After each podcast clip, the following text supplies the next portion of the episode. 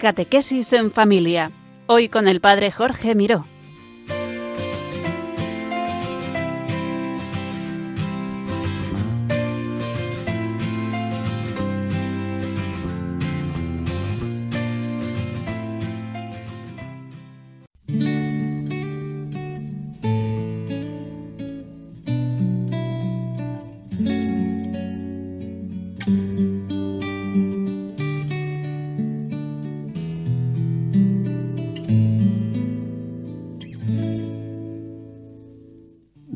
Tardes queridos oyentes de Radio María. Recibid un cordial saludo desde Valencia. Os habla el Padre Jorge Miró.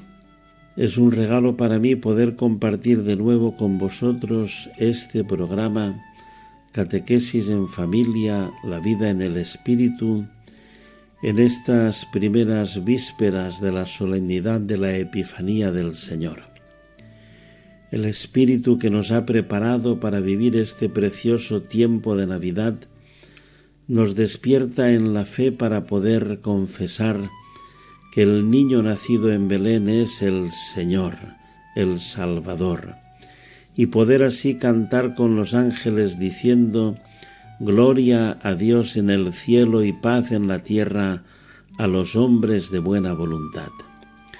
Este espíritu es el que prepara nuestro corazón para que como los magos podamos postrarnos a los pies de Jesús y adorarle.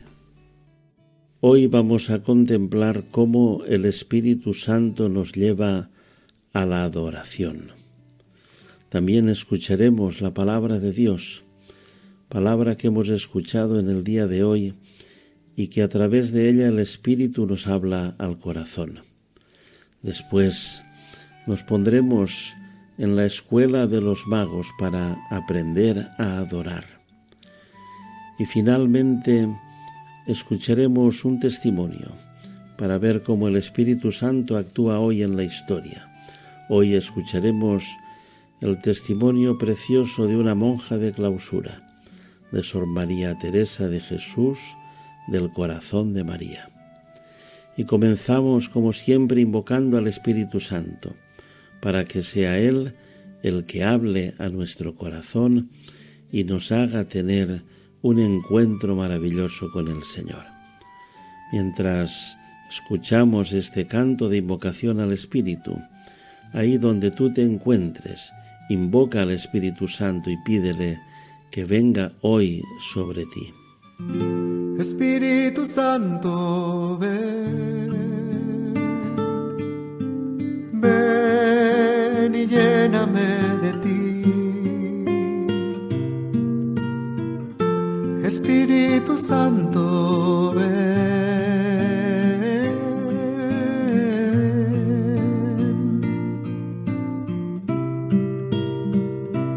Y abre mi corazón que solo tu amor pueda habitar y en tu regazo descansar. Señor,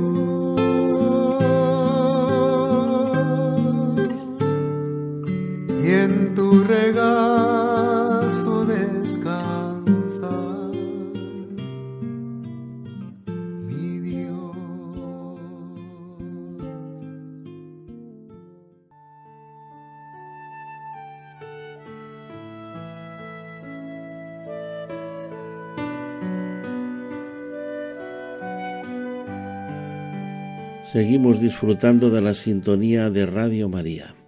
Estamos escuchando el programa Catequesis en Familia con el Padre Jorge Miró que os habla desde Valencia. Vamos a escuchar ahora la palabra de Dios. Vamos a escuchar cómo el Espíritu nos habla a través de esta palabra y en concreto de la primera lectura que hemos escuchado en el día de hoy de la primera carta del apóstol San Juan. Queridos hermanos, este es el mensaje que habéis oído desde el principio. que nos amemos unos a otros. No seamos como Caín que procedía del maligno y asesinó a su hermano. ¿Y por qué lo asesinó? Porque sus obras eran malas, mientras que las de su hermano eran justas. No os sorprenda, hermanos, que el mundo os odie. Nosotros sabemos que hemos pasado de la muerte a la vida porque amamos a los hermanos. El que no ama permanece en la muerte. El que odia a su hermano es un homicida. Y sabéis que ningún homicida lleva permanentemente en sí vida eterna. En esto hemos conocido el amor, en que Él dio su vida por nosotros. También nosotros debemos dar nuestra vida por los hermanos. Pero si uno tiene bienes del mundo y viendo a su hermano en necesidad le cierra sus entrañas, ¿cómo va a estar en él el amor de Dios? Hijos míos, no amemos de palabra y de boca, sino de verdad y con obras. En esto conoceremos que somos de la verdad y tranquilizaremos nuestro corazón ante Él, en caso de que no nos condene nuestro corazón, pues Dios es mayor que nuestro corazón y lo conoce todo. Queridos, si el corazón no nos condena, tenemos plena confianza ante Dios. Palabra de Dios. Esta palabra la hemos escuchado en la misa de hoy 5 de enero y nos va mostrando los signos del que acoge a Jesucristo en su vida y deja actuar al Espíritu Santo en su corazón. El amor será siempre el mejor signo de haber acogido a Jesucristo como Señor y de vivir la vida nueva en el Espíritu. Un amor que por la gracia de Dios puede vencer la envidia y el odio que proceden del maligno. Hemos sido creados por amor y para amar, pero no con cualquier clase de amor, sino como yo os he amado con un amor gratuito, generoso, con un amor de donación, como el de Jesús, que dio su vida por nosotros. Así también nosotros debemos dar nuestra vida por los hermanos. También nos decía el Evangelio, no os sorprenda, hermanos, que el mundo os odie. Será un signo de vivir fieles al Señor no es el siervo más que su amo. Y servir al Señor con alegría también. La alegría es fruto del Espíritu Santo. El Espíritu Santo nos da la alegría y Él es la alegría.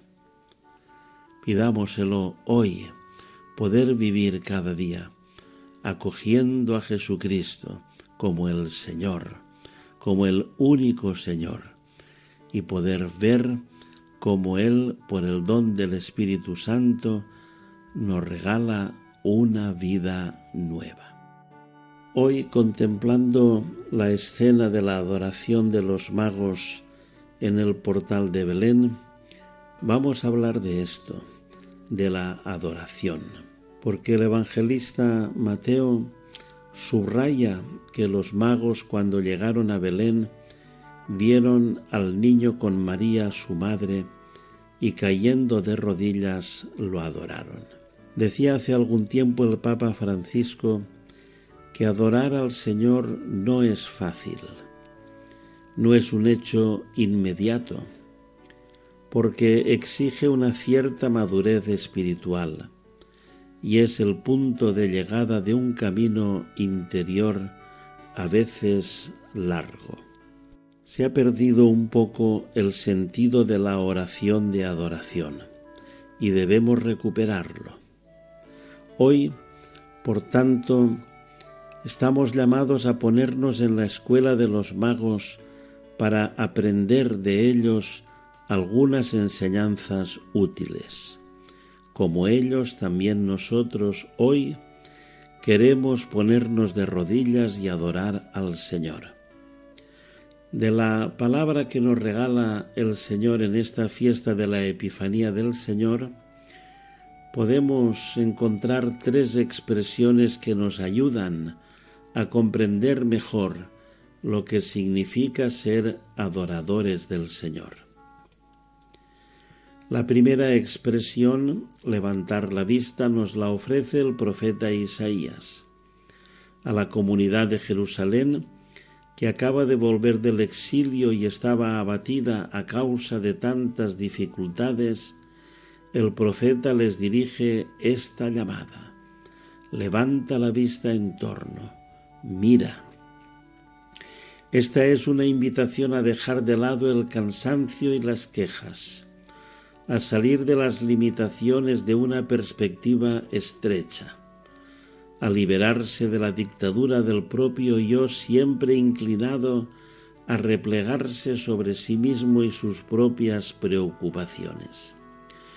Para adorar al Señor es necesario ante todo levantar la vista, es decir, no dejarse atrapar por los fantasmas interiores que apagan la esperanza y no hacer de los problemas y las dificultades el centro de nuestra existencia. Naturalmente eso no significa que neguemos la realidad, fingiendo, aparentando o creyendo que todo está bien. No. Se trata más bien de mirar de un modo nuevo los problemas y las angustias, sabiendo que el Señor conoce nuestras situaciones difíciles, que el Señor escucha atentamente nuestras súplicas y no es indiferente a las lágrimas que derramamos. Esta mirada que a pesar de las dificultades de la vida permanece confiada en el Señor, genera la gratitud filial. Nos hace vivir como hijos amados de Dios. Y cuando esto sucede, el corazón se abre a la adoración. Por el contrario, cuando fijamos la atención exclusivamente en los problemas Rechazando alzar los ojos a Dios, el miedo invade el corazón y se apodera de él. El miedo desorienta el corazón y da lugar a la rabia, al desconcierto, a la angustia y a la depresión. Y en estas condiciones es difícil adorar al Señor. Si esto ocurre, es necesario tener la valentía de romper el círculo de nuestras conclusiones obvias con la conciencia de que la realidad es más grande que nuestros pensamientos. Levanta la vista en torno, mira.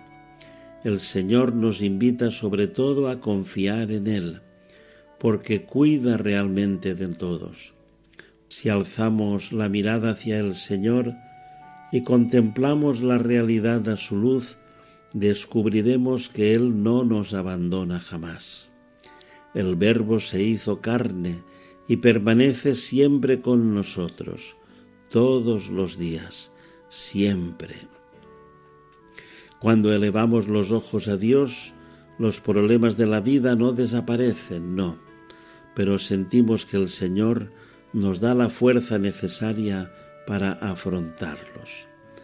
Levantar la vista entonces es el primer paso que nos dispone a la adoración.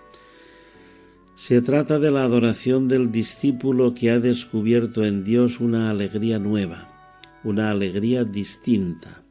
La del mundo se basa en la posesión de bienes, en el éxito y en otras cosas por el estilo, siempre con el yo al centro. La alegría del discípulo de Cristo, en cambio, tiene su fundamento en la fidelidad de Dios, cuyas promesas nunca fallan a pesar de las situaciones de crisis en las que podamos encontrarnos. Y es ahí, entonces, que la gratitud filial y la alegría suscitan el anhelo de adorar al Señor, que es fiel y nunca nos deja solos. Y ahora, mientras escuchamos este hermoso canto. Yo te invito a que ores al Señor desde tus problemas, desde tus dificultades, desde tus miedos, desde lo que te pesa en este momento de tu vida. Entrégaselo todo al Señor y pídele la gracia de poder confiar y descansar cada día en Él. Esta enfermedad tiene mucha fuerza y la soledad ya tocó mi puerta. Siento que estoy solo, que todos se han ido, ya no puedo más con esta tormenta. Pero estoy confiado porque tengo fe. Fe que me acompaña con la que venceré. La fe de María, la fe de Abraham, la que me levanta y me hace gritar y cantar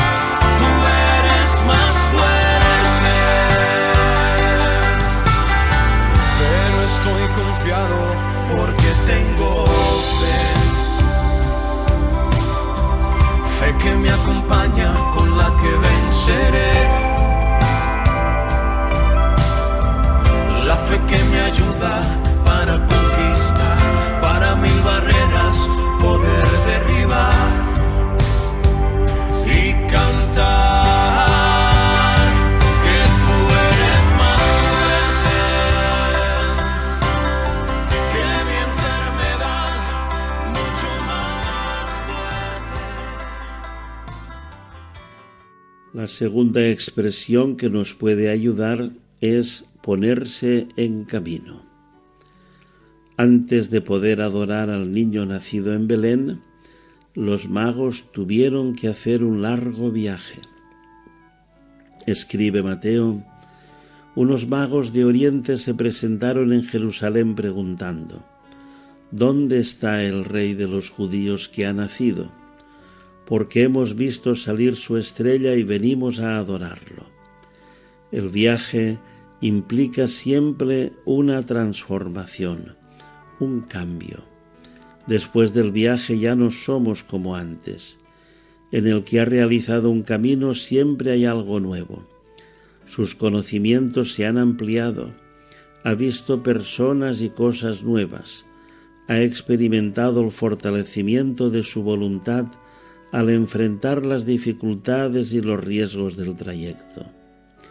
No se llega a adorar al Señor sin pasar antes a través de la maduración interior que nos da el ponernos en camino.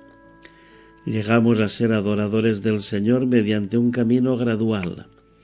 La experiencia nos enseña, por ejemplo, que una persona con 50 años vive la adoración con un espíritu distinto respecto a cuando tenía 30. Quien se deja modelar por la gracia, normalmente, con el pasar del tiempo, mejora. El hombre exterior se va desmoronando, dice San Pablo, mientras el hombre interior se renueva día a día, preparándose para adorar al Señor cada vez mejor. Desde este punto de vista, los fracasos, las crisis y los errores pueden ser experiencias instructivas. No es raro que sirvan para hacernos caer en la cuenta de que sólo el Señor es digno de ser adorado, porque solamente Él satisface el deseo de vida y eternidad presente en lo íntimo de cada persona. Además, con el paso del tiempo, las pruebas y las fatigas de la vida vividas en la fe contribuyen a purificar el corazón, a hacerlo más humilde y por tanto más dispuesto a abrirse a Dios. También los pecados, también la conciencia de ser pecadores, de descubrir cosas muy feas. Si aceptas esto con fe y con arrepentimiento, con contrición, te ayudará a crecer. Dice San Pablo que todo ayuda al crecimiento espiritual, al encuentro con Jesús, también los pecados. Como los magos también nosotros debemos dejarnos instruir por el camino de la vida marcado por las inevitables dificultades del viaje. No permitamos que los cansancios, las caídas y los fracasos nos empujen hacia el desaliento. Por el contrario, reconociéndolos con humildad, nos deben servir para avanzar hacia el Señor Jesús. La vida no es una demostración de habilidades, sino un viaje hacia aquel que nos ama. No tenemos que andar enseñando en cada momento de la vida nuestra credencial de virtudes. Con humildad debemos dirigirnos hacia el Señor. Mirando al Señor encontraremos la fuerza para seguir adelante con alegría renovada. Y llegamos a la tercera expresión, ver, levantar la vista, ponerse en camino, ver. El evangelista escribe entraron en la casa, vieron al niño con María, su madre, y cayendo de rodillas lo adoraron. La adoración era el homenaje reservado a los soberanos, a los grandes dignatarios. Los magos, en efecto, adoraron a aquel que sabían que era el rey de los judíos. Pero de hecho, ¿qué fue lo que vieron? Vieron a un niño pobre con su madre y sin embargo estos sabios, llegados desde países lejanos, supieron trascender aquella escena tan humilde y corriente, reconociendo en aquel niño la presencia de un soberano. Es decir, fueron capaces de ver más allá de la apariencia. Arrodillándose ante el niño nacido en Belén, expresaron una adoración que era sobre todo interior abrir los cofres que llevaban como regalo. Fue signo del ofrecimiento de sus corazones. Para adorar al Señor es, es necesario ver más allá del velo de lo visible, que frecuentemente resulta engañoso. Herodes y los notables de Jerusalén, dice el Papa, representan la mundanidad perennemente esclava de la apariencia. Ven, pero no saben mirar. No saben mirar porque su capacidad es esclava de la apariencia y en busca de entretenimiento. La mundanidad solo da valor a las cosas sensacionales, a las cosas que llaman la atención de la masa. En cambio, en los magos vemos una actitud distinta, que podríamos definir como realismo teologal. Este percibe con objetividad la realidad de las cosas, llegando finalmente a la comprensión de que Dios se aparta de cualquier ostentación. El Señor está en la humildad. El Señor es como aquel niño humilde que huye de la ostentación que es el resultado de la mundanidad. Este modo de ver que trasciende lo visible hace que nosotros adoremos al Señor, a menudo escondidos en las situaciones sencillas, en las personas humildes y marginales. Se trata pues de una mirada que sin dejarse deslumbrar por los fuegos artificiales del exhibicionismo, busca en cada ocasión lo que no es fugaz, busca al Señor. Nosotros por eso, como escribe San Pablo, no nos fijamos en lo que se ve, sino en lo que no se ve. En efecto, lo que se ve es transitorio, lo que no se ve es eterno. Que el Señor Jesús nos haga verdaderos adoradores suyos, capaces de manifestar con la vida su designio de amor que abraza a toda la humanidad. Pidamos para cada uno de nosotros y para toda la Iglesia la gracia de aprender a adorar, de continuar adorando, de practicar mucho esta oración de adoración, porque solo Dios debe ser adorado. Y ahora mientras escuchamos el canto, haz en tu corazón una oración de adoración al Señor.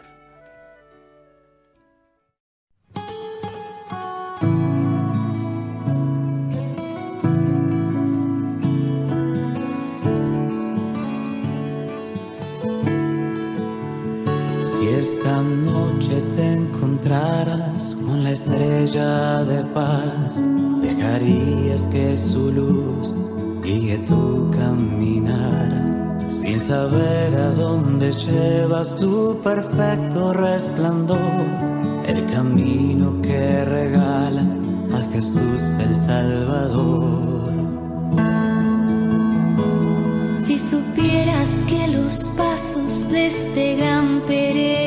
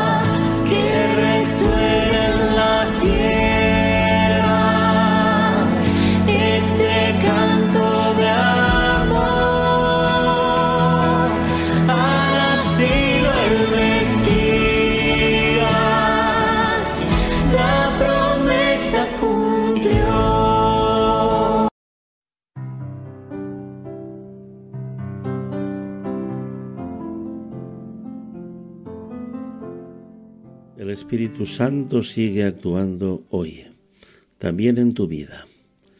Por eso, como cada programa, vamos a escuchar un testimonio. Hoy el de una monja de clausura, Sor María Teresa de Jesús, del Corazón de María, monja carmelita del monasterio de la Sangre de Cristo de Ontinyent, en Valencia. Ave María Purísima, mi nombre es Sor María Teresa de Jesús, del Corazón de María, religiosa carmelita del Monasterio Purísima Sangre de Cristo de Onteniente. Vengo de Venezuela, ya tengo nueve años y medio en este monasterio, actualmente con 30 años de edad. Hace dos meses hice la profesión de votos perpetuos, es decir, que me consagré a Dios para toda la vida, a través de los votos de castidad, pobreza y obediencia. Y os quiero compartir mi experiencia vocacional y decir primeramente que tengo la confianza que Dios es fiel, que cuida de mí como un Padre amoroso, que no me abandona, que me da su Espíritu Santo, que me guía en todo momento, que me lleva a invocarlo cada día en mi vida y que a través de él me fortalece en mis debilidades, en mis caídas. Y además me da la gracia para perdonar y pedir perdón. En tiempos fuertes de crisis, es una de las experiencias más bonitas que Dios me ha regalado. pedirle al Espíritu Santo que me enamorara de Jesucristo y que ha sellado en mi corazón. Y hoy concretamente veo su fruto. Veo lo importante que ha sido en mi vida invocarlo muchas veces diciendo, ven Espíritu Santo, ven Espíritu Santo, enamórame de Jesucristo. Además, tuve la gracia, a través de una novena al Espíritu Santo, pedirle que me fortaleciera para pedir perdón a una persona que me estaba costando mucho, que me resistía, que no encontraba cómo hacerlo. Esta novena me ayudó para dar este paso y fue una curación en mi vida, en mi historia. Veo cómo el Espíritu Santo vino en mi auxilio. Por eso doy gracias a Dios por este regalo, porque el Señor ha transformado mi vida con su gracia, con la fuerza del Espíritu Santo, con la fuerza del amor, desde siempre, porque es el Espíritu Santo que infunde en nuestros corazones el amor de Dios que es fuente inagotable de purificación, de vida nueva y de libertad. Y bueno, quisiera compartir algo más de mi vida, porque no nací siendo monja. Tengo una historia concreta, ¿no? Como toda persona. Y veo que el Señor me ha rescatado. Me rescató como esa oveja descarriada y perdida, y vino a mi encuentro a través de unas catequesis del camino neocatecumenal. Yo tenía 14 años y vivía triste, sin esperanza, vacía, en un ámbito familiar con muchos problemas, incluso de violencia. No me sentía querida, sentía que nadie me hacía caso y buscaba llenar ese amor que no sentía llamando la atención en todo, en todo. Muchas veces siendo rebelde, estando mucho tiempo en la calle más que en casa, saliendo a fiestas que me gustaban mucho, que no es que sean malas las fiestas, sino lo que yo hacía. Muchas veces me emborrachaba, llegaba a estados de verdad muy mal, sin saber de mí. Era bastante enamorada de los chicos, no me los tomaba en serio, eso sí, a ninguno. Solo buscaba afecto de alguna persona y ya. En el fondo me estaba buscando a mí misma. No quería nada formal, porque quería ser libre, pero en el sentido de, de hacer siempre lo que me apetecía a mí sin pedir permiso a nadie. Y así sola yo decidir hacer y mandar con mi vida sin que nadie me dijera nada.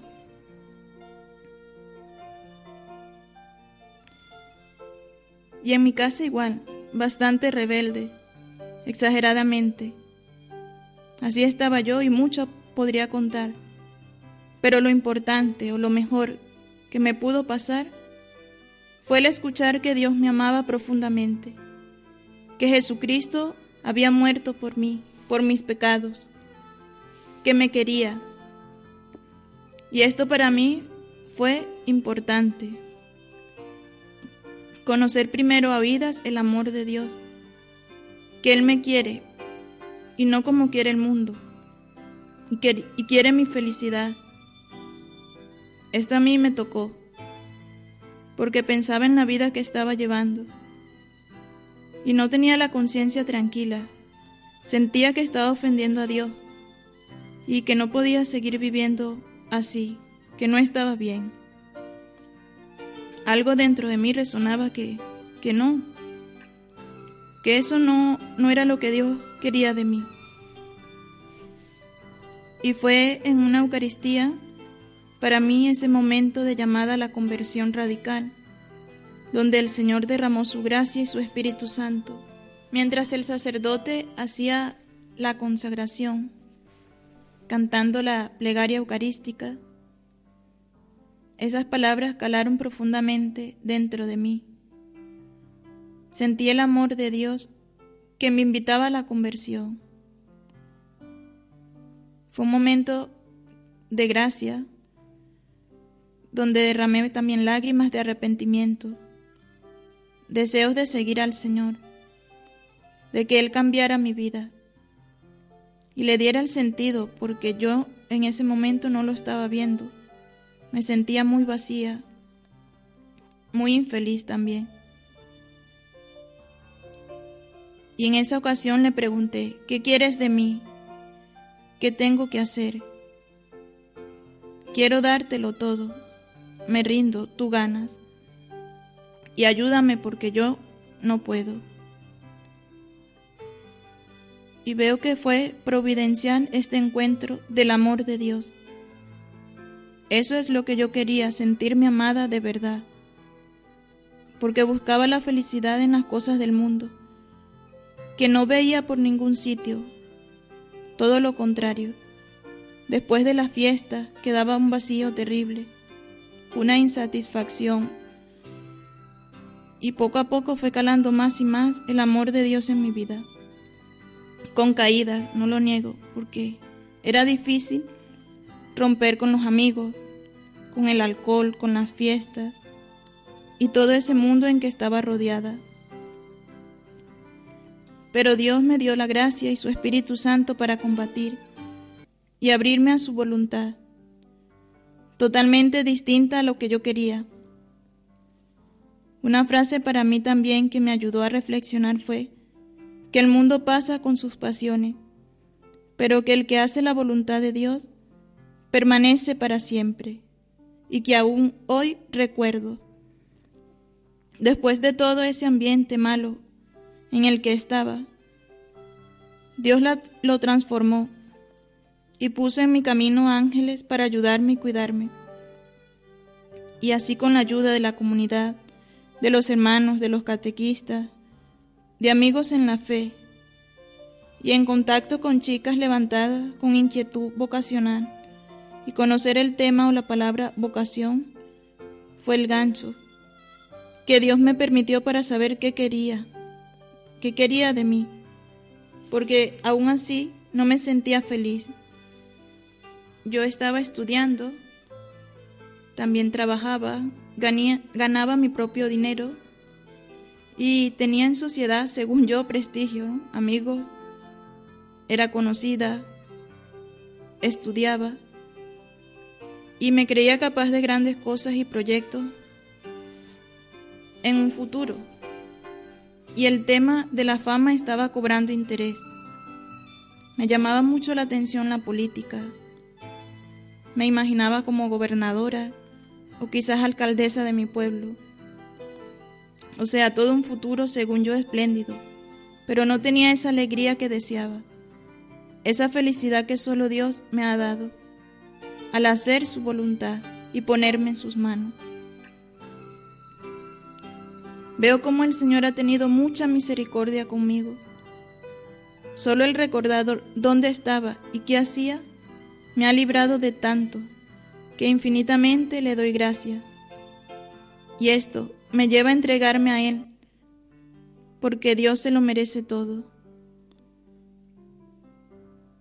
Dios es grande y así se ha mostrado en mi vida, en mi historia, en mi familia y en todo lo que ha permitido, porque ha contribuido para mi conversión y salvación.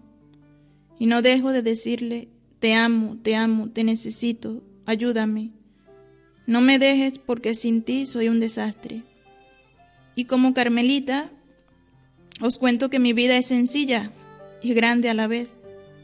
Desde la mañana hasta la noche vivo en esa constante presencia del Señor a través de nuestra forma de vida, porque todo lo que hacemos va dirigido a Dios. Empezamos el día con los laudes, seguidamente tiempo de oración, tenemos la Eucaristía, el trabajo comunitario individual, los rezos de la hora intermedia, la vida fraterna y el silencio, la soledad, donde hay espacio para escuchar y hablar con Dios, pedirle su Espíritu Santo, la oración de intercesión por toda la humanidad. Fundamentalmente esto es para nosotras lo primordial, la oración, rezar por todos. Y así todo lo que hacemos es una ayuda para vivir como dice nuestro ideal, en obsequio de Jesucristo. Que la Virgen María siga llevándome a su Hijo para ser fiel y generosa en mi entrega. Dios ha cambiado mi vida totalmente y soy feliz y estoy muy contenta. Muchas gracias. Gracias, Sor María Teresa de Jesús, por el precioso testimonio que nos has dado.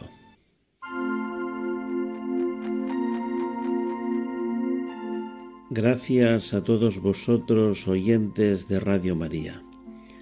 Si quieres volver a escuchar este programa o descargarlo, entra en la página web www.radiomaria.es en la sección de podcast. Si quieres recibirlo en casa, llama al teléfono 918228010 para pedirlo y te enviarán el CD. Radio María es una radio nacida para el anuncio del Evangelio, una radio con vocación misionera que se sostiene con la aportación generosa de los oyentes, por medio de la oración, del testimonio, del voluntariado y también de donativos. La generosidad y el agradecimiento son un signo del Espíritu Santo, un signo de que el corazón ha sido tocado y como respuesta al amor recibido, mueve a la colaboración, a la generosidad y a la donación. Vamos a escuchar las palabras de nuestro director, el padre Luis Fernando de Prada, que nos invita a participar y colaborar con la obra evangelizadora de Radio María.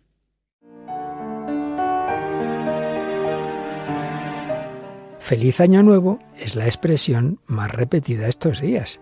Nosotros también la decimos, pero la acompañamos con la oración, pidiendo al Señor que conceda a todos los hombres sus mejores bendiciones y con el recuerdo de las palabras de Cristo, mayor felicidad hay en dar que en recibir. Por ello, busquemos hacer feliz este año a los que nos rodean y será el mejor modo de ser también nosotros más felices. Un nuevo año además para anunciar a Cristo, Rey eterno, el único que puede darnos la verdadera alegría y paz en este mundo y la vida eterna en el otro. Un anuncio que es la razón de la existencia de Radio María, que este mes de enero celebra las bodas de plata de su presencia en España. Ayúdanos a seguir haciéndolo muchos años más. Puedes informarte de cómo colaborar llamando al 91 822 8010 o entrando en nuestra página web radiomaria.es. Radio María, la radio que cada año cambia vidas y las llena de alegría.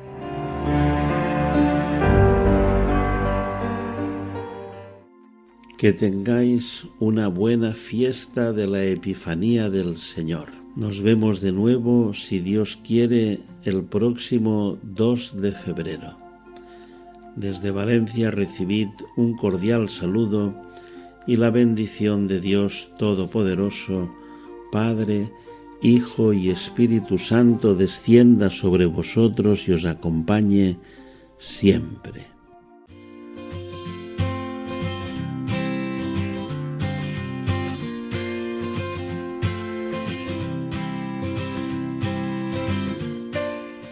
Catequesis en familia. Hoy con el Padre Jorge Miró.